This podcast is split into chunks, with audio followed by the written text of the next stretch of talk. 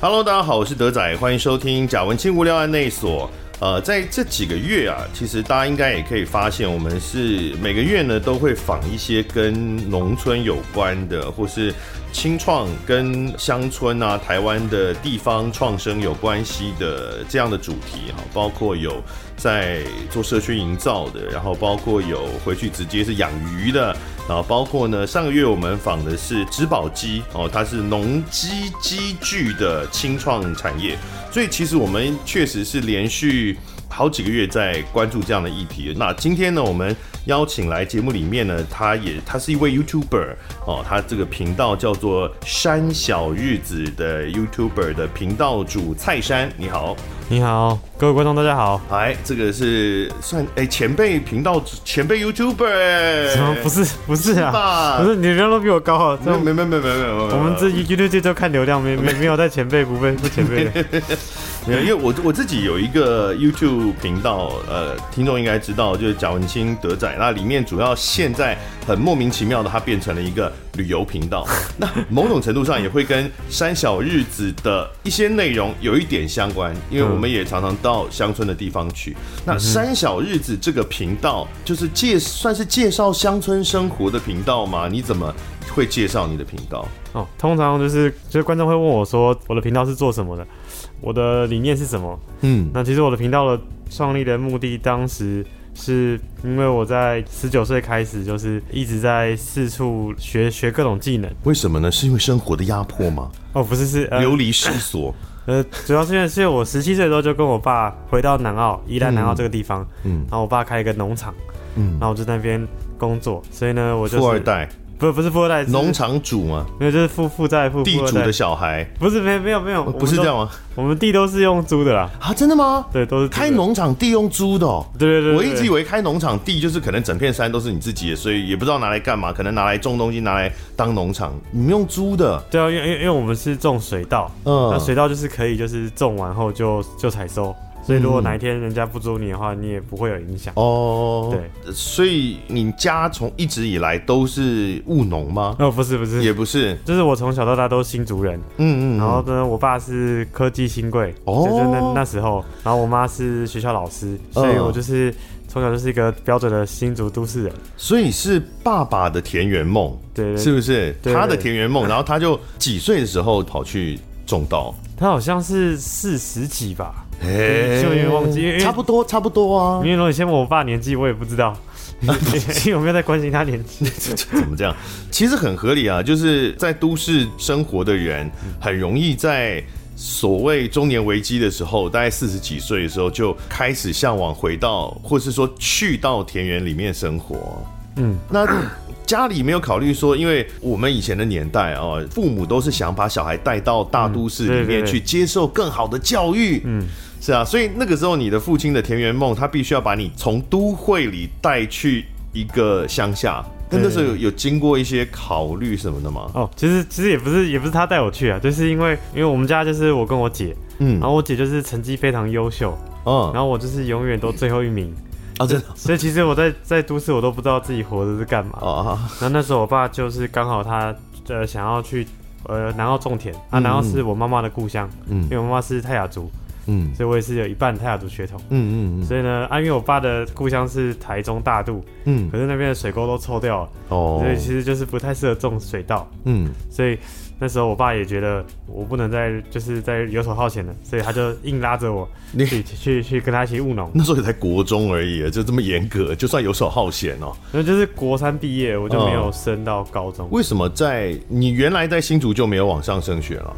对，就是因为机车也考很差，啊？对对对，能读的话就是比较大家所称的就是流氓学校，哦就是我爸很怕我进去以后他就没办法再改造我了，是，所以他想说那不如呢先把我丢到农场跟他一起种东西，至少我不会变，我不会学坏。而且你在宜兰念的是一个非常特别的高中，对不对？哦，对对，这是你念了一个没有有学籍的高中、哎，可是我我真的不知道，我知道有实验中学，但是就是现在有很多，比如说大家比较了解的森林小学啊，或者是实验中学哦、那实验中学呃，印象中就是说它可能有很多非制式的教育方式，然后跟大自然接触啊，很多实作课程啊，然后思辨教育啊等等。嗯但我一直以为那个是有学籍的。哦，呃，在当时其实是没有学籍，哦所以我们学校的高中当时就叫做呃人文无学籍行动高行动高中。宜兰人文无学籍行动高中，对对对，那这样就是家长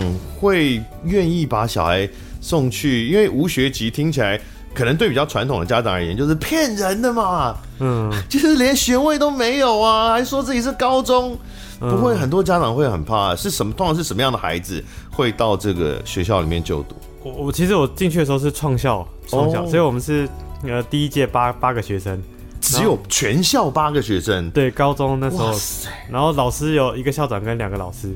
啊，所以我目前那时候的家长都是很相信说，就是学历不是重点，重嗯点是学小孩子有没有学会独立思辨啊等相关的这些技能。会愿意把小孩送到一个没有学籍的，然后只有八个学生的，只有一个校长跟两个老师这样的学校的家长，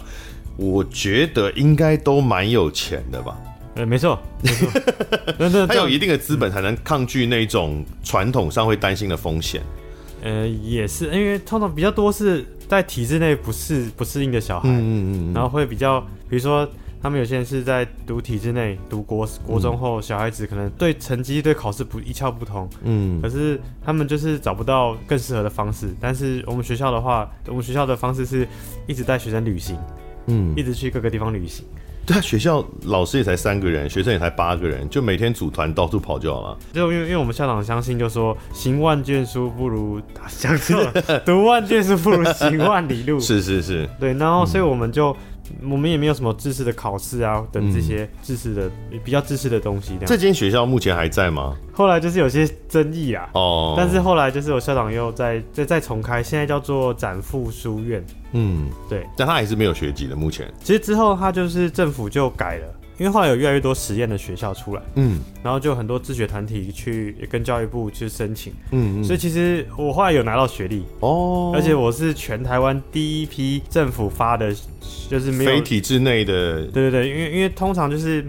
不在体制内，你就要去考同等学历嘛。嗯嗯那我们的话是每年都会有一个访视委员来嗯嗯来听我们的简报，说我们今年学了什么，我们要说服他，嗯然后他们会帮我们打分。那就是我们我们是全台湾第一批拿到就是嗯，文凭的，哦，当初入学的时候以为没有学历， 就最后还捡到。 对对对对，那所以在学校里面，到底是你刚刚讲旅行，除了旅行之外，它还跟一般的我们想象中的高中有什么不一样的地方？我觉得最大的差别是没有竞争，嗯就是没在这个学校里没有竞争思维。嗯就是我那时候因为我从小读体制内嘛，所以我会觉得考试就是一切，嗯就是你考最后你就是废物。嗯但是就是我们高中部创立是因为国中部已经学生毕业后又不适应，所以校长再开了高中，哦继续延续他这个系统。所以其他的学生是本来就在这样的体系里面了。对，就是有七成都是。不过我们学校高中最多到五十几个，哦哦对，然后我们是混龄的，嗯嗯，然后因为没有竞争，所以我们校长相信就是每个人都有他的天分，嗯就是这样天赋自由那本书，他常常会给我们看。可是学生之间，就是孩子之间，自己彼此不会想要。你即使是哦，比如学什么野外求生技能，嗯你可能也是想要比较心态啊，就我比你厉害啊，我最会什么什么这种。哦，对，就是这这这件事情就是让我很 shock。当时我们有个考试，然后我就考的比那个另外一个人高，我就很兴奋拿着他，你看我考的比你高，他说哇你好厉害哦。然后我心想说你没有羞耻心吗？ 你怎么可以这样？ 你在讲什么？然后后来他们就你告好过分的。不过因为在那个那个系统里啊，就是学生都自然而然就会知道说每个人就是有每个人的强项，人家这心态很好哎、就是你你跟他秀说我搞你比你高，他还祝福你，欸就你竟然这样子践踏的啊、不是不是是我过分没有我没有讲出来，我是放在心里啊。 还是很过分。不是，就是因为我学从小到大就是都最后一名，所以就是那我没就是大家都是成绩至上嘛。嗯嗯但是就是到这个学校，大家都相信说每个人都有每个人强项，所以根本没得比。嗯所以反而是说都会专注于就是强化自己的强项，然后呢协作，比如说我们要做一个计嗯划，那我知道谁你强什么，他强什么，我们就是合在一起，刚好 match 的时候就可以来做这件事情。我自己的人生经验里面也觉得这非常非常重要，就是台湾的学生在呃现在好像已经比较好了，但是我那个年代大学之前的学生，因为所有人接受的是几乎是一模一样的教育，因为台湾的继子教育又不发达，大家的眼光都放在这个比如普通高中，像我们这种普通高中毕业的学生，在大学之前，每一个人所受的教育几乎是一模一样的。对啊，对啊，你你学的科目也几乎是，虽然高二好像会分个组，但是大部分你跟你身边的人，你们都是一大块同样被教育的学生其中一个人，所以那个均值性的教育会让这个比较的心态变得很严重，因为大家都受一样的上一样的课程，那为什么我比你好，或为什么我比你差？他感受不到人的异质性。嗯，哦，那可是到了大学之后，我很深刻的理解到，因为大学有 major 有这个分系的关系，你开始就比如说我们跟高中同学呃聚会的时候，你就会很明显的感觉到说，哦，他是应数系的，嗯，我是政治系的，他的数学一定比我好，这很正常，嗯，啊，或者说讲到什么政治制度的时候，我一定比他理解。我我可能我自己觉得哦，什么什么叫民主之类这种，呃，我觉得很 A B C 的东西，跟朋友聊起来他会完全没有概念。我说啊，哦，原来会这样子。然后同样的也是可能学像学电脑的啊，学电脑的同学就会打一些莫名其妙的黑科技，就是你看他电脑离开那个系统之后，呃，就开始注入一些程式语言。我想哇，这是黑魔法吗？你开始理解到哦，原来每一个人他会有这样的意志性存在。可是，在高中之前，我们是真的没有这个概念，所以以前至少在我的经验里面，高中以前那个其实非常紧张的学生生活，一切都在比较，不管是体能也好，智育也好，都在比较。嗯，但大学之后，我觉得跟朋友相处起来，跟同学相处起来会轻松很多。嗯，我觉得我们高中其实就是直接大学的，嗯的的像是大学体制，嗯嗯，然后还有就是校长对我们必须要自己知道自己要学什么这件事情，他很在意，嗯因为校长相信说，当学生有一天知道他想要怎样的生活，他想要学什么的时候，那一刻就教会他了，之后就不用教他东西了，因为、哦因为你就全就像是你有动力自己去学就了就比如说我们我们逛网拍，我们买了一件衣服，但我们就觉得我一定要找出最便宜的，嗯所以你就会花三个小时呃一直不断的搜寻，然后上百种之后，你就知道哇，我终于省了十块，你觉得很爽。就是用这种动力呢，你在学数学的时候，如果你对它是有兴趣，你知道你想、为什么要用它，嗯所以我们学校更强调就是用以自学，嗯就是通常学以致用，就是说我们传统话我们是先教你一大堆，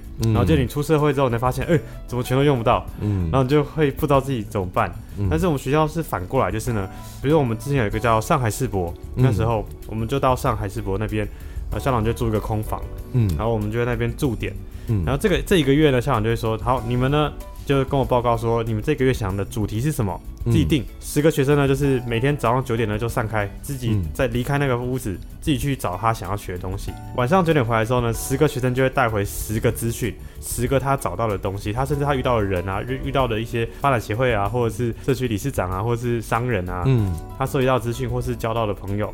然后大家再互相讨论，然后互相交换资讯。因为每个人都有他自己想学的，像有些学生他想要学的是他他想了解潮牌文化，嗯有些学生可能想要了解胡同的文化、老嗯老巷子的文化，有些学生可能想了解就是传统的上海老上海是什么，嗯，所以就是会各自大家就会因为自己知道自己要学什么，所以大家就自己去找资源。有可能有的有的学生对建筑有兴趣，他就对去对对看所有的场馆特别的建筑的样貌，然后记录下来，对对对然后回来跟大家报告说，哇，今天看到这个，他很拿这个很棒，这个有什么样结构的，对对对对对他就自己跟大家分享这样。对，然后就是哦因为我们等于是校长把我们放进社会，嗯所以自然而然你要学会怎么样跟陌生人打交道，这是学校不会教你的事情。对，这样好，这样老师其实不需要任何专科知识，他只要呃，他要专精教育，就他要知道怎么诱发你们的兴趣啊，或者是这个教育的的能力要很强，但他不需要说我一定要数学很强，或者我是社会历史老师，或者我是我一定要是音乐老师，我一定要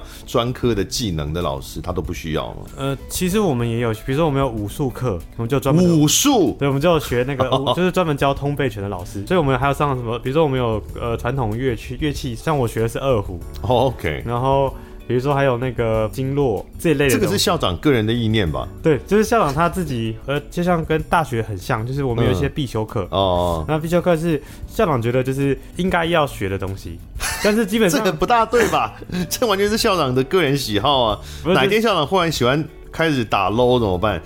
所有的学生都要一起打 low，不是，不过就是当时反正就是必修大家会去上，校长也不会强制你。透过这样的方式呢，我们就因为主要是因为我家没有那么多钱，所以我其实读了大概一年多，我觉得我爸妈花太多钱了，因为、哦因为我那一年多的钱等于我姐姐从国小读到大学四 年哦花、哦花总真共的不便宜。嗯所以，那我就跟老师说，我觉得我学够了。校长问我一些问题，你学到什么？嗯嗯，那我就跟他姐姐讲了讲。那最后校长说，好，那你可以毕业了。等一下，所以你一年多就拿到高中文凭哦？没没没有拿到了，我们、啊，你不是说你后来第一届拿到的？对，就是我就离开学校，但是每、哦每年要回学校，就是嗯访视委员来的时候要去报告我离开学校的话，你还是要在自家哦自己？学。哦，对对对对对对，对啊并不是说就算了这样。对，那我在家自学就是在哪呢？就是在我爸的农场。好， 对对对这对也合理啊，它听起来也很像是一个自学的领域，所以这样听起来，你现在做的事情，山小日子的这个频道，然后包含是呃，我们今天其实要谈的是有一个计划嘛，叫做“青年下乡生存指南”，对，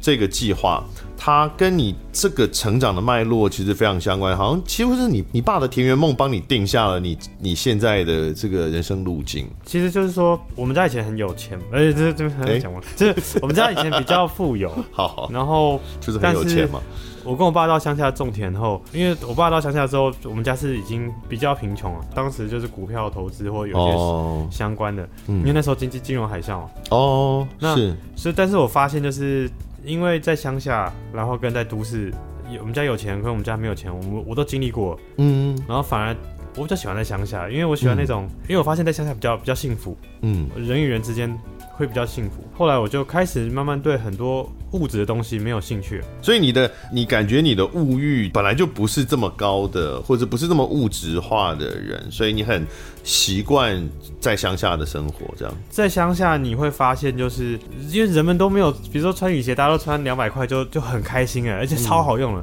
没有人会穿什么 Hunter 雨鞋在那边夏我天，根本就不知道什么是 hunter 语我系就，是就是比较名牌 的我雨也鞋。是个物欲很低的人。那是那就是在乡下，就是应该说在乡下，因为不需要这些，在城市你比较需要包装自己，或者需要一些东西来。嗯比如因为今天下大雨嘛，所以我今天穿个拖鞋来，路上就有很多人看着我，可能就会看到我的脚穿拖鞋，大家就觉得怪怪的。应该说我我不是很习惯都市，就是因为我会觉得很有压力。我觉得跟环境可能确实会有一点关系。你想想看，如果有一个人他穿全身穿的非常名贵的这个设计师品牌的服装，然后大衣这样走在信义区 A 十一的这附哦这个街头，那就可能合理旁边人会觉得说投以倾羡的眼 光，哇，看起来好潮哦。嗯可是他如果走在田中镇， 就突然觉得只会觉得你很怪而已，就是对。就是即使没有错，就是我知道那是很名贵的衣服，但嗯你你在干嘛？所以我觉得是说，在乡下，你可以更看清楚很多事情的本质是什么，就是你自己到底真正需要什么。嗯但也不是说在台湾，大家多数年轻人普遍追求的那种呃生活，嗯。不是说它不好。只是我会想做的频道，是因为，呃，我那时候在农场务农的时候，呃，有一天我们农场后来学了一种农法，叫做仆门农法。图门对，它是一个哪嗯呃，哪两个字？它是呃仆人的仆，嗯，然后门门徒的门，是蒲门农但法，但它 OK 它是直翻啊，就是它的英文叫做 permaculture，就是永续的呃文化，嗯哦，永续 OK，农业。是那它是由澳洲发起的一个社会运动，嗯它的这个设计里面就是它教你一套设计系统，比如说一一片荒地，嗯然后呢一个沙漠，你要怎么打造出一片食物森林，嗯就像伊甸园一样。嗯嗯然后我现在不是讲连，我不是在脸消委，是他们真的做到这些事情，嗯嗯嗯然后在很多全世界地方都有这样组织在进行。嗯那那时候我们农场转型的时候，呃，我去上课，然后我们那嗯个老师在澳洲是很有名的一个老师，然后他的农场也是，他会给你看说，哎、三四年前他的地是这样，嗯，就是然后结果到现在呢，他五十岁了，他的地现在是这样，像森林一样，算是改良呃自然环境的嗯一种方法吗？就是有策略性的去去种植，嗯比如说、大自然演替的话，就是一片沙漠，你要等到几可能上千年它才可以。呃恢复嗯嗯那福门的话，就会强制呢，先撒一堆各种杂草的种子在地上，一直哦撒，一直狂撒，然后接着就是盖一堆覆盖物，嗯然后他们就会有技术性的，就是用各种方式，比如说树是七年生，嗯然后呢果树是三年生，嗯然后可能最菜是一年生，嗯那他可能就同时一起种，每一年每一年就是比如说菜收完后呢，就会轮到下一个，嗯然后等到到再到再演进到下一个，就直到嗯那个因为树长最慢嘛，所以要保护它，所以这这期间我们用果树去遮阴，帮助它保护它。嗯所以到到第七年之后，这转换完之后呢，这这个森林里面呢，它会有树，但是也会有果实，嗯，然后它是都可以自己采收生生长，嗯所以你就可以创建一个伊甸园。沙漠吗？可是对对沙漠一开始种得起来吗？都没有水，对，所以所以他们的组织有个方式，就是这片都沙漠，嗯他们就会挖一个正方形的，呃，往下的大概一公尺的凹槽，嗯然后他们就会倒很多的粪便嗯进去，然后呢，就是把一个树苗插下去，就是树苗可能头只有露出来这样一点点，嗯嗯嗯可是它下面很深，都都被保护起来了。嗯所以呢，上面都是像地狱一样，可是它下面的树根呢，有非常肥沃的肥料跟那个蛋这些东西，所以就是让它可以撑过去。嗯，因为如果就是大战眼睛是做不到，但是人为、人为的介入可以做到，是，所以它就在上面再加上很大的覆很多很多覆盖物，嗯所以这个覆盖物会造成就是太阳、沙漠、雨水冲刷的时候，因为上面有很蓬松的一层，然后嗯下面有很肥沃的土壤，所以这棵树呢，就算上面是地狱，但是它下面呢还是可以强硬的，就是嗯一样就是长起来。所以他们就是从这样去开始把很多沙漠变绿洲。然后再借由那棵树的生长，比如它的根啊、它的枝叶啊，慢慢的去把对，呃水分或者养分再强制的聚集在原来是沙漠这个地方，对然后，旁边的这些本来是沙漠那些沙土就慢慢被改变，这样子。对对对，因因为 OK 因为树只要久起来，它就会开始从空气中转换成水，另外一个远处就会下雨，那那边就会开始有生机。哦，那这跟你们家的农场有什么关系？你刚刚有提到你们家农场转型，哦，你对们本来是种稻，对对对，呃，那转型是怎么转法？哦，就是呃，我们家最早是种就是一种自然农法，叫做秀明自然农法，嗯但是就这农法它比较极端一点，嗯就是应该说比较严苛一点，啊嗯嗯就是它不施肥，嗯，然后呢不与虫草为敌，哎呦，然后呢叫做不翻耕。嗯，那我们一般其实打，我们一般种种水稻就是第一个就是你先请人把田全部翻一遍嘛，嗯对然后，接着呢就是把这些所有田全部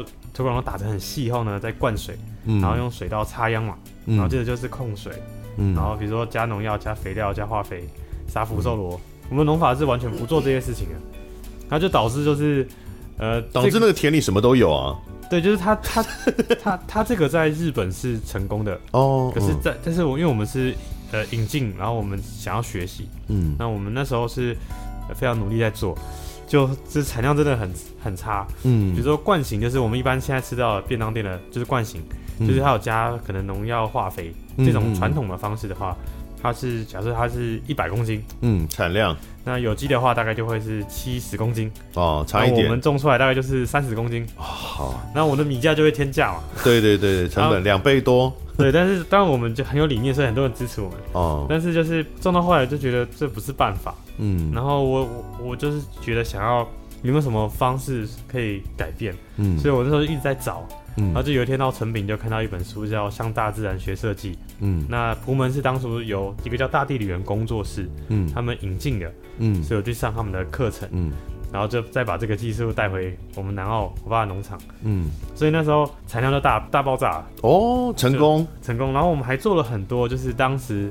呃，我们看到很多国外的实验，所以嗯我们农场的菜园啊，就是长得很特殊，嗯可是它空拍机拍过去很像麦田圈，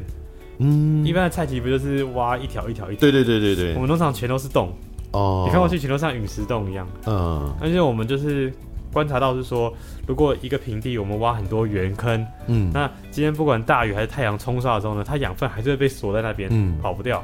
那我们也实验证明，就是产量就是变很多，倍增。对啊，那你这样这个务农就已经赚翻了，你干嘛还要做 什么 YouTube，没有这还要去请补 助做 YouTube？没有没有没有没有没有成分，就是是有钱小孩的休闲娱乐嘛？不是不是就是呃，我跟我爸务农这条路上，我觉得我觉得我赚不到钱，啊因为，不是说产量爆炸，然后对，但是很不错啊。对，但是就是我们这种方式，因为它都是手工，它不嗯是机械化的，所以我们农场就有打工换宿嘛。哦，我们在二零一二年是台湾全台湾换工流量，就是 Wolfing 的流量最大的农场，嗯，但是我们农场一直在亏损啊。我们农场啊那时候、为什么就是产量明明就高了，打产量工高换数也不花，也花的钱也相对嗯没有那么高，没有没有我总比付人家薪水低吧？没有。我后来就因为因为我当工头哦，真的我要哦，负责管反。而不好。哦对，我因为人家就是六小时工作嘛，嗯，跟你换三小时，我们是早上三小时，下午三小时嘛。嗯啊你，你提供吃住嘛，嗯但你又不能要求他们，因为你没付他们钱啊。哦，你只能就是、呃、付拜薪水还比较划算，你感觉对，然后然后就是搞到后来，我觉得就是我爸可能只是想要让大家大家来开开心心这样。哦，反正农场有改变，嗯但是就是就是还还是在亏损。我后来的我的目标就是说，好，那我想要自己过自给自足的生活，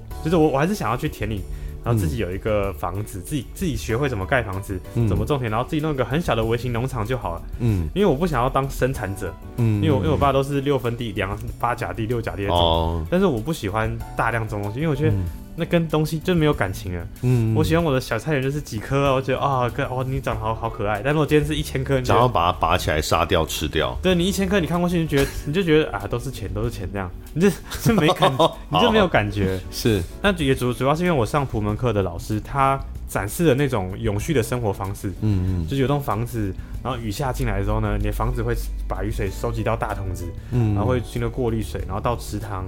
然后你可以养鸭、养鸡、养猪，嗯各种东西，就像伊甸园一样，然后觉得那种生活超开心的。嗯于是呢，我就开始呢去盖自然建筑。我去桃园一个工作室叫风龙之星，开始盖自然建筑，嗯在那边呢两年。那我们就是用稻草啊、木屑这种很像陶嘎土的升级版，嗯那我们就开始一直不断的在跟我老师在盖这些东西，嗯所以等于是我有务农的经验，但是我的目标是我想要自己到我的田里面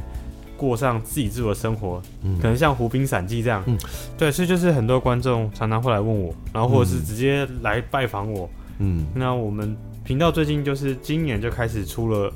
呃，开始出了很多这样的题材的内容，比如嗯说乡下找房子的 mega，或是嗯乡下找房子有这么容易吗？嗯或者是乡下的七大缺点，嗯，就是我们会开始把这些事为什么在乡下生活呃必备的电器之类的？对对对对对对，就是这些，就是我们会提供乡下生活的样貌，嗯嗯，就是比如说，比如说未来我的生活呢，我里面会有比如说园艺、花花草草、嗯养殖、木工、画画、打铁，嗯但是它它都是在有打铁哦。 对对，因为因为因为我觉得打铁很帅，嗯但但是说当啊然，那是你个人的呃个人的喜好，还是在乡下生活必须包含打铁？嗯、呃没有，就是我觉得个人喜好啊，哦，好好，就是就是应该应该说我的频道会成立是因为我那时候就是在学自然建筑嘛，然后嗯我在盖，然后我就发现我都在帮有钱人盖豪宅，哦，因为自然建筑它相对来说它不是量工业化量产的东西。嗯然后我们去学习的很多想要也想要盖自然建筑的年轻人呢，其实他们都是没有钱盖出来的。嗯嗯所以那时候我就一直在困惑说，呃，为什么我想要过我老师那样的生活？嗯但是它是一个完全脱离资本主义的嗯，的生活状态嘛，就像嗯无冰散，无冰散机是一个脱离资本主义的状态。是，但是如果我想要过这样生活，嗯我我我就是开始不断的找各种技能学嘛。嗯，可是每当我学到各种技能的时候，我就发现越来越不对劲了，因为越来越资本主义就 了，是这种，就是你会发现过这样生活最快的方式是什么？就是嗯。你就是赚钱就好了，然后就所有东西都请别人做就好了。但所以像你刚刚讲，就是一般人不会想到说，就是要要自己盖自己的，到乡下去自己盖自己房，不是啊，就是去买买一栋对房子，或者是呃购地自建啊，对对对对对对，呃去买一买一个丙建的地，然后就盖啊，就是盖自己想要的房子，然后就请这个会自然建筑或 绿建筑工法的对对人对帮你盖盖一栋看起来很环保的房子，这样。对，因为因为我在做频道的时候，呃，原因是因为就是我想过这样生活，但是我发现我全部都要看国外、美国啊、嗯日本这些频道，我都会看到这些很多这样从无到有盖房子的内容，嗯然后过这样农场生活。可是台湾没有任何一个频道出现过这样的内容，嗯然后我就把台湾所有 YouTube 的基本上我看了，把那个类型都分区分出来后，我发现，嗯，这是一个新的市场，嗯就是好像就是你必须要同时会盖房子，你要会盖，然后你要会种东西，嗯你要会这些技术，嗯但是你又必须要会拍片。嗯反正这是综合起来的话呢，目前我没有看到 YouTube 台湾的 YouTube 有出现过这样的角色，嗯嗯所以我就觉得说，好，若十年前有一个蔡山，那时候他在台湾就已经拍这个频道，嗯我不用我就不用走那么久了，我不用花这几年一直次数学，我只要看他频道就好了。嗯所以我的频道就是就是观众们可以跟着我一起说从无到有，我到田里面把所有事情都搞出来之后呢，这个过程被记录下来。那就并且是呢你不用那么有钱，你不用到四十几岁、五十岁想要退休的时候才拿着一大笔钱到对乡下去住。你其实可以在你还很年轻，或你资产积累还没有到那么多的时候，就靠自己的力量，然后不花很大的成本，就可以到乡下去住了。对，因为因为像是最近你知道是像最近那个水泥工就是板模工，嗯板模工的涨势就是超高的，嗯，那现在盖一栋房子的成本越来越高了。哎、对，以前我记得，因为我一直很想到乡间山里面去买一块地，然后嗯自、自建，所以我好已经好几年看在看地啊，看什么。嗯我记得以前那时候查，就是还没有疫情，还没有这一堆涨起来的时候，一平的建造的费用大概八万对左右七嘛八。对啊，现在是变贵很多吗现？在差不多到十五、十七了，哇，大概整两倍左右而。且现在你想要叫人叫不到，哦，连连我的自然建筑老师，他都转行去做板模工了。哇，好可惜，因为我那时候就是觉得，我小时候一直以为，就是盖房子这件事情是爆炸有钱的人才能做的事情。哦，所以没有那么爆炸有钱人，就是只能找去买盖好的比较便宜的房子，或者是甚至预售，啊就是人家已经决定要怎么盖的。哦，那总是觉得说要自己决决定自己房子怎么讲，都是很有钱人才做的事。但我那时候就是觉得查一查，发现哎、其实还好。嗯，哦，一平如果八万的话，五十平我今天不要太大嘛，因为我又没有一个大家族，五十平的房子四百万，嗯，其实还好啊，并没有比完全用买的贵，甚至可能还更便宜。但现在没有了哦， 现在不会了。因为因为嗯我在学自然建筑的时候，我我学了各种工法十几种，我去分析说，哎、我怎么样是一百万以内我可以盖出一个比如说六十平的房子，嗯，那要怎么做到？所以我就找了各种工法后，我就发现，哎、有一种工法叫做二夹一，是反正它是木头配嗯螺栓， OK，如果它的进阶版的话是 C 型钢嗯二加一的工法，嗯嗯，那它这种方式是正灾型的的快速搭建的结构，哦可但是它的结构超强的，嗯嗯所以我找到这种方式之后呢，我就是要去示范，我到时候会示范给大家看说我花多少钱，然后呢我怎么盖出来，嗯而且我一定会把它弄到超级简单，然后每个人都会觉得我、他妈我自己也可以盖出来，嗯，因为你它现在自己住的地方就是自己盖的吗？不是不是，我现在住的是老屋，哦，对，就是，所以我频道早期都是在改造老屋。嗯嗯，因为就是我刚回乡嘛，然后嗯那没有钱嘛，那时候我只有十万块，跟我女友就下乡，嗯然后那时候我们就租了一间连门都没有的，就是废墟，嗯然后那那那那时候就是真的就是台风来的时候会把那个门就是榻榻米，因为我们要挡风嘛，嗯然后我们就是会被吹开，嗯那我们就开始这样改造，然后累积了很多改造老屋的经验，嗯所以我们频道初期会爆比较爆款的影片都是在那种大改造的那种老屋，嗯那我们就是把生活就是老屋建制好之后，建制好之后我就开始买道具嘛。嗯然后有道具之后，我就开始添加道具。然后这些目的是因为我要把材料过来，我可以在这个基地加工，嗯，然后全部都预制好之后呢，嗯，我只要有一天我到田里面直接哒哒哒哒三天就搭好了。我哦把它组合起来，对就是到你要新盖的房子的地方再把它组合起来就好了。对对对对，嗯就就是因为因为最贵的都是现场，就是我们会请别人来盖房子的时候，其实所有最贵的钱材成本都是师傅在现场的那个钱最贵。嗯嗯所以反而我觉得不是材料钱，比如说你要盖个一百万，嗯它可能里面有七十万都是都是人工，嗯可能只有三十万是材料。嗯问题是，是因为我们都把建筑搞得太复杂了，大家都觉得自己做不到。嗯但其实，呃，很多事情就是它都是可以回到最简单的。我那时候就是确信说，诶，其实这种方式可以，而、而且其实新竹有有一有一个叫建筑公社的组织，嗯他们就是用这种方式盖房子，嗯然后而且他们盖的房子超日式、超漂亮，嗯就觉得你看你会觉得说，哦，这个好漂亮、啊，这这一点都不像是难民的房子，嗯你会觉得这就是有品味的人住的。对，但他们盖的是给他们自己住的吗？他们那个建筑公社，他们也是你来跟他定，对啊，对啊，对啊，所以对对，假设我跟他们订的话，对我来说，我还是花钱请他们帮我盖房子嘛。呃，对，哦，是，我知道是他们也有一种，你也可以跟他说，好，我要我要买这个房型，你们帮我把材料跟螺栓全部都挖好，全部弄好，你们然再后你自己去把它搭建起来，对你们在也这是边可以的。我只跟你买这些材料，那你可不可以？就是你含设计跟材料，你帮我配好，哦，那我自己搭，这样可以吧？这就是 I- IKEA，啊对啊，那这样这样就去去掉了这个整个成本啊。嗯嗯嗯，但人工的成本，刚刚讲的这个，对，因为因为人工是最贵的，嗯其实都不是材料。嗯嗯，对，所以频道里面有一部分现在也是在教这个，就是因为见证，让观众见证你们在盖这个房子的过程。应该说，要到乡下去呃生活，有很多很多面向都是需要学习的。比如说，像生活上面，你觉得有哪些是，如果我今天是一个都市人，然后我想要到乡下去生活的话，有什么我会觉得不习惯的地方？我觉得就是第一个是工作机会相对少，嗯呃，还有就是很不，就是没有那种便利啦，没有那么多就是像都市一样的超市。嗯然后第三个是没有那么多跟你同性，就是你很难找到跟你同性质的朋友，嗯，因为因为你在都市同住性质的朋友，就是因为乡下是地广人稀嘛。嗯，比如说你到比较郊区的地方，你就是会很孤单。如果我今天想要到，比如说宜兰花莲，嗯然后 OK，我也想拥有自己的一块田，或是拥有自己的一个呃，我想自己弄个小菜园，嗯假设这样好了，它是容易租到的吗？就我觉得是你有没有认识当地人，比如说你有个朋友刚好就是在那边生活，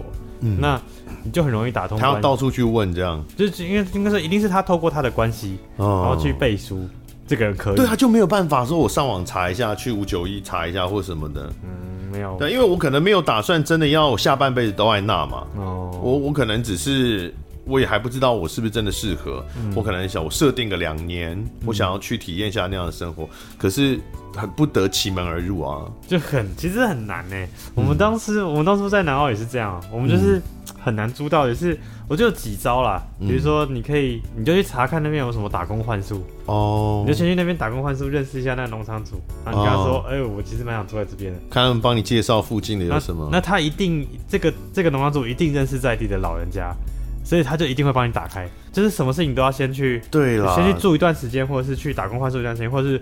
或是你在 A M B N B 住一段时但间。这时间成本很高啊，就是它就不是那种 Google 有哦，凤林住宿 Enter 哦就跳出来这样。你们现在现在像那个国发会就有一些计划给年轻人是，比如说在台东某个地方，嗯他们就有做成就是青年的就是共享公寓，嗯嗯类似这样子。那你如果想移居的人呢，你就是可以来申请，嗯，那他们就可以在一个区域。其实这其实这种概念，我我自己在南澳，其实我自己在南澳我就很想这样，很多年轻人想来南澳落脚，但是呢，多数都是因为就是找不到房子，然后租不到房子，不然就是房租被炒很高，嗯所以呢，他们就只能离开。就是这些年轻人，他们留下来住驻点之后，不管他们做什么，这个地方就会活化起来，嗯。因为它会产生很多新的可能性。是，但刚刚前面也有提到，就是你说不管他们做什么，但事实上目前来说，呃，工作是不好找的， 就是很多人其实离乡背景的目的都是为了工作哦，到所谓的大城市会有比较多的工作机会。那事实上在乡村，如果今天我、哦我想要到乡下去住，我除了我自己种。哦，比如说种菜也好，种水水果也好，种稻也好，除了自己务农之外，我有什么可能找到什么样的工作吗？哦，这个问题其实其实这个问题很就是，很有我想去乡下住，但是我不想当农夫啦，对对对，就是可其实不这个可以？没有，其实这个问题很有趣，是大家的刻板印象就是去乡下就是要务农，但是、嗯，就老实说，就是务农，除非你是农二代，或者你、嗯你祖上有祖产什么之类的，你延续你父亲就是已经有一堆机器了，嗯你看一台机器就上百万了，嗯那你就当个小农，你是要怎么赚钱啊？嗯嗯你就看一堆小农在摆农夫市集， 但嗯，哎是呦，他们有过得好吗？嗯所以我认识的邻居，常常来我家一起吃饭的，就频道也会常看到的，他们就是会去，比如说和平电厂上班，哦，或是去幸福水泥，嗯然后多数的，比如说南澳工作机会就是乡公所嗯嘛，公务员、学校代课老师、哦，然后社区发展协会，然后不然就是呃打工 seven。嗯但是呢，就是你听这些东西，你会觉得说，哎，薪水不多嘛，哎，嗯但其实真的算下来，薪水如果真的要去跟台北的物消费物价去去扣的话，其实在乡下生活的品质是更好的，嗯而，且你的钱其实存下来会更多。电厂什么的，呃，因为你刚刚讲的几乎都是公务系统或是大企业。对有便利商店是大企业，要么公务系统，它的那个薪水并不会因为你是在南澳，所以给你比较低。对，它不像是你去，比如说一零一当柜姐，然后或者到南澳的成衣布庄当当就是打工，那个那个当然就是薪水会差很多，但是大企业什么就不大一样，所以确实就是很多呃政府会做公共建设，做在呃乡村的地方，台电的，然后中油的，哦、你刚刚提到水泥的。这些以前台糖的哦，都类似，那确实它会有提供在地就业机会的功能啊。就是其实，在乡下，就是现在能留在南澳的都是超强的人。但这样听起来，就是我如果不是在这种大型的全国性的企业或者是这个政府单位上班的话，嗯，呃，我单靠南澳在地的经济或是就业机会其实不多。其实也不会，现在现在已经有落脚的这些回乡青年，嗯，他们都有工作啊，对什么样的工作？比如说，比如说有有，比如说有个女生呢，她就是早上去鸡蛋厂捡鸡蛋，嗯然后下午去民宿，嗯但是呢，她其实可以去有一个餐厅打工，稳定的，但是她不想要，因为她觉嗯得嗯嗯嗯她她就是。应该说，应该说，来乡下的年轻人都是那种，我就是不想要像台北一样工作的心态、嗯所以意思是说，不是找不到工作，而是对你可能它不是你原来在都市里想象的工作。对，就是比如说像是像像我们频道现在有请了两个员工，其中一个员工呢，他是在南澳开了一个叫溜溜漫画店，嗯嗯，然后很漂亮，蔡依林的 MV 是去他在那南，澳开漫画店呢、对对对，漫画店在都市都开不开不下来， 因为大家现在都线上看嘛。对他那个漫画店就是一个老屋，非常漂亮。嗯然后蔡依林上次的 MV 是去他那边拍的，是，他就是平常就是经营经营就是这个漫画店，但是呢他自己呢就是也会接插画设计，然后呢、他常常会往台北就是去打工，去那个有个陈列设计的一个呃设计工工作室上班。嗯他都是打工性质，但是就对他来说，就是他只会定说一个月他的赚的目标要多少，但是他不想要被任何工作绑住，嗯，所以他喜欢这种形态。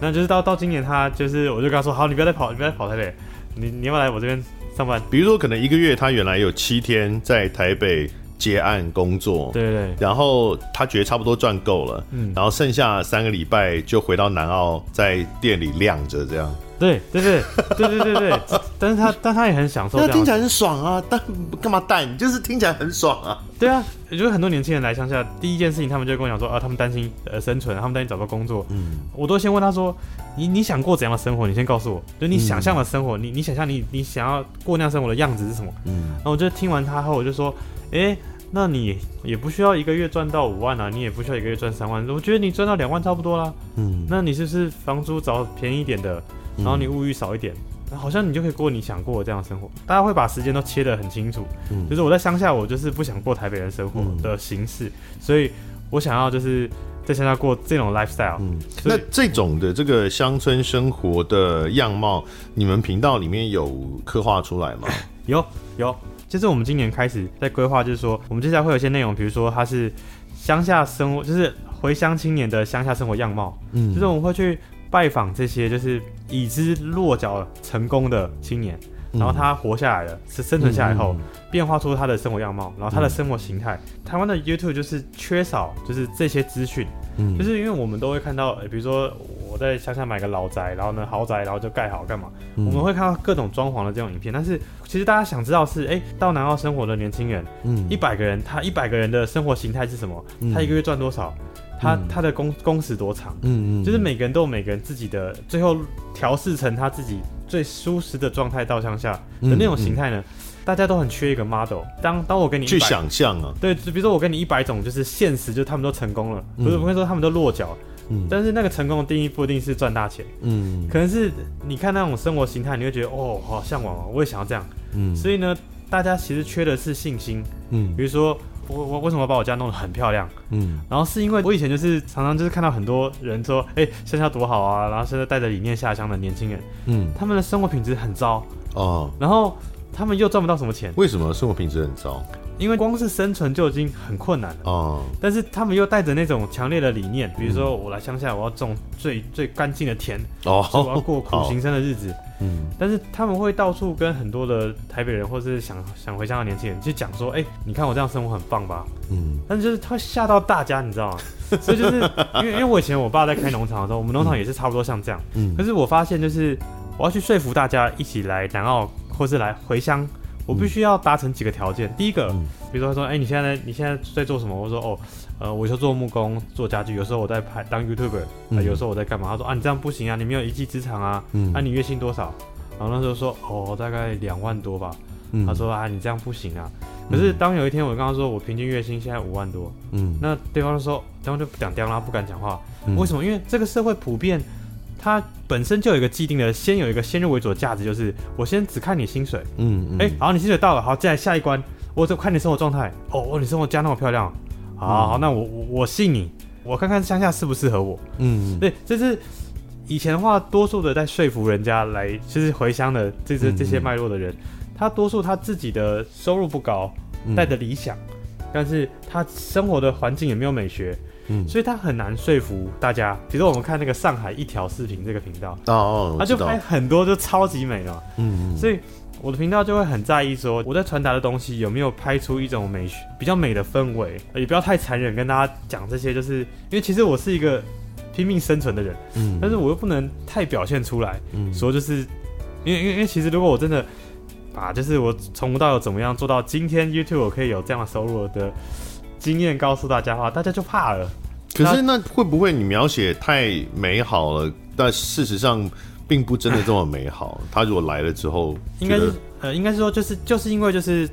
我当初来的时候什么都不懂，嗯而且我没有人教我，嗯，所以呢，青年向上生的指南计划就是我们拉回来， 哦是，拉回来就是就是这个计划的目的就是说，我把我所有犯过的错一路走来，我都、嗯这些复杂的东西，我把它简化成提出几套策略，嗯比如说你们住进一个老屋呢，嗯，什么都不要干，因为呢，你随时可能被房东赶走，因为如果你把它哦哦弄哦太漂亮了，他就把你赶走了，哦有不道然就理，涨房租。我们就是这样被干了好几 次了，可恶，所以我们的应对策略就是说呢，进去我教你几套，第一第一招呢，嗯你就买红牌油漆的亮光白，嗯然后呢全部都刷白，嗯然后如果你想要改变风格呢，你就你可以走几个方式，你想要波西米亚风，嗯那你就可能就是莫莫兰迪红或什么的。如果你想要地中海风，你就涂蓝色，在在底部，它就变成地中海风。嗯然后这时候叫做轻装潢，就是你就这样就最好最低的预算就好。嗯然后接着呢，你只要比如说买 IKEA 家具就好，就最便宜的东西嗯摆一摆。然后你要做好准备，就是呢，你只要弄太漂亮，那一就是你跨过那条线之后呢，你就可能被赶走。哎呦，所以像我们家的，我们家那个外外面就很弄得很丑。嗯你知道我我们在香港已经被赶了好几次了，我每次、我我周围的邻居都是这样，就是在哪到哪些地方租个房子，然后花钱，然后用心的改造，然后然后房东来说，哦，呃，我女儿要搬回来，我要收回去了，嗯他就直接把你整套拿走，嗯，然后我们后来就吓怕了。我觉得我们频道能提供的经验就是说，这心理上生存指南就是在说，我们会告诉我们希望提前告诉你说你怎么样去防范一些鸟事，是但是再提供你一些策略，是，然后再揭露一些就是我们怎么判断事情，或是我们怎么生存下来的经验谈。所以，比如说我们可能会访问就是五位回乡的青年啊，他当初怎么生存下来的？这些资讯只要被揭露出来了，嗯就会提高大家的成功率。嗯因为你们都不用犯这些错了，我们先告诉你，帮你打预防针。但以前我们这些人就是没有预防针可以打，嗯，我们来就是直接病毒就是要来，我们就要开始跟他拼。这还好你现在活下来了。所以《青年下乡生存指南》它会是山小日子频道 YouTube 频道里面的一个系列吗？应该说，当初我做这计划是申请水保局的这个嗯呃嗯计划，嗯那一年大概有三十六万，嗯就是我申请到的经费，嗯然后大概就是说，它帮助我每个月就是有一个基本的收入，让我努力的把频道做下去。嗯我那时候写计划的时候，我定的目标是这些。其实如果说完全按照这个计划去做频道，那频道一定不会起来。嗯嗯所以我里面就是会做一些就是我觉得会爆的流量影片，但它不一定是符合计划的。嗯但就是我要去融合它，所以可能嗯比如说比例是七支是否计划的，嗯三支可能比较偏向就是频道本身的，纯 Vlog 啊，对，什么之就类的是，但是就是慢慢慢慢的，也是说服追保局长官们或是评审们，他们可以去相信，就是呢，我可以提供的价值是嗯让年轻人他们去相信回乡这件事情是有可能的。嗯他们遇到任何问题就会来问我，我觉得我的 FB 常常早上起来就一堆讯息，嗯然后就是有各种说哦，我真的我好感动，呃，你让我有信心，我相信就是可以回乡。那嗯我有什么问题，你有什么建议？嗯那那也是因为我的频道就是一直在累收集这些资讯，嗯所以我可能可以说是台湾，就是呢每天都在收集各种想回乡青年的疑难杂症的人。你这感觉会有很多商机，只是你现在还没有去把这些东西让它成型而已。因为我们现在准备要做线上课程啊了，你为什么你忽然露出一个商人的嘴脸？不你是看到那个有有有有有， 不是因为忽因然为露出一个不是因为我发现我们做这些事情都花了很多的成本嗯力气。线上课程是最近很多 YouTube 在做的嘛，嗯因为我发现他做完之后就没有成本，嗯，哦，对了，对，它他就是领第钱一了次你做完之后，就不断的，它是像是个被动收入一样。对对对。当然，你对可能要去 maintain 一下有学员的问题啊什么的，对或有对些课程里面会有作业啊，你要去有些互动什么，但是就是成本变得很低。因为因为我在做水保局的计划的时候，就是、我以前看了很多的计划是，他计划一结束，他就他就没有没有经费延续，他就不行。哦，所以我那时候在第一年我就已经准备好说，好，我在第三年结束的那一刻，我要可以自盈利。对啊，不不不哎要结束吧，你你频道呃三小日子 YouTube 频道现在。九万订阅，他快要可以拿到奖牌嘞、对啊结对束啊太可惜了不是不是吧？不是结束，啊多是少人想要这样的流量？不是不是结束了，啊是说就是计划结束，因为嗯因为水保局的计划会结束嘛，对啊然，后但计划结束，嗯哦你当然原来在做生意要持续下去嘛当？然会持续下去。对，啊，这这才这对也就是水保局原来这个补助的目的嘛，对对对。对不对？但就是我我那时候但你刚刚讲是说你担心，因为有些其他政府的这个计划补助，他常比如说补助某个活动或补助什么什么，等到补助断了之后，这个计划就无以为继就消失，那就很可惜啊。就像是每年我在审简报的时候，我都会有特别强调说，哦，我今年赚多少钱，嗯，然后我频道现在的增长多少，我每年都在增长多少。嗯然后到到今年的期中审查的时候，我就说我今年呢其实也没什么成绩，我已经请了两个员工了， 然哦，后那评审嗯好就说、棒啊过。哦。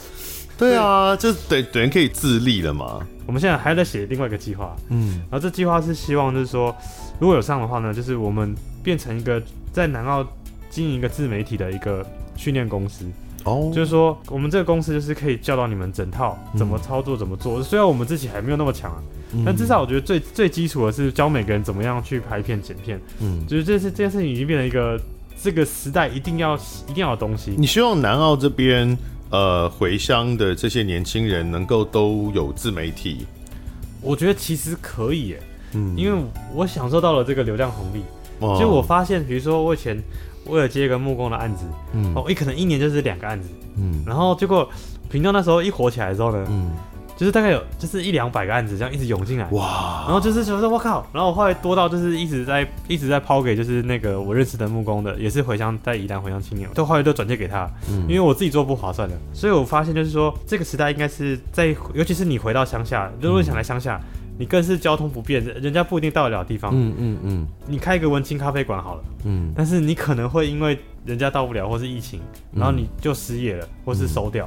自媒体是一个最没有成本，就是如果你把自己的时间不算钱的话，是最、最没有风险的。尤其对于生产者或创作者来说，它是能够跨越时空距离去推销你的产品的对啊的方式嘛。我看好多，比如说比如说很多小农他们卖东西，嗯，你干嘛不直接到田里面就把手机打开就开始直播说，哎，我的西瓜就是这么甜。哎、其实、呃有一些对岸的软体上是这样的、哎，有啊有啊，我觉得我觉得这些都是其实很成功的案例。我的计划其实就是我的计划的宗旨，其实在解决一件事情：资讯落差。嗯城乡的发展，或是它都是资讯谁先到，谁就占优势。嗯占优势方他就他就容易活下来，嗯那不占优势方就会被淘汰。嗯那我觉得在南澳就是这样，所以我就常常会觉得好可惜哦。嗯，因为因为因为因为我自己是泰雅族一半嘛，是是然。后我有我就是我就是我继承了我爸汉人的那种奸诈，但是什我么继但是我继承了怎么这原原住民的乐天，你怕是有田园梦去种田的人哎、 把人家讲成这样。不是不是我不是不是说他奸诈，我说你说汉人奸诈，我觉得没有比较好 哦，这样没有比较好哦，呃汉人 的就是摆明种族歧视。汉人的智慧，然 好后了，反正就是，如果不管是你想要回所谓讲的回到乡村，或者是你本来就不是乡村的人，像我就是台北人，但是你从小有一个梦，就是到大自然里面去生活。哦，那但凡你有这样的想象，你都可以到山小日子这个 YouTube 的频道里面去看一下，他们会有很多种不同的，他会跟你分享乡村生活到底长什么样子，他会跟你讲说，你如果要去的话，你有遇到什么问题，如何解决，然后他会教你很多木工啊 什么的，有非常多的内容继续啊。增加。对，然后去去看看，然后也许有一天你的这个梦想就会成真。嗯，好，那我们今天谢谢蔡山，谢谢，好，谢谢大家，呃，拜拜，拜拜。感谢收听贾文清无料案内所，欢迎到脸书粉丝专业贾文清德仔留下你对节目的感想哦，下次见。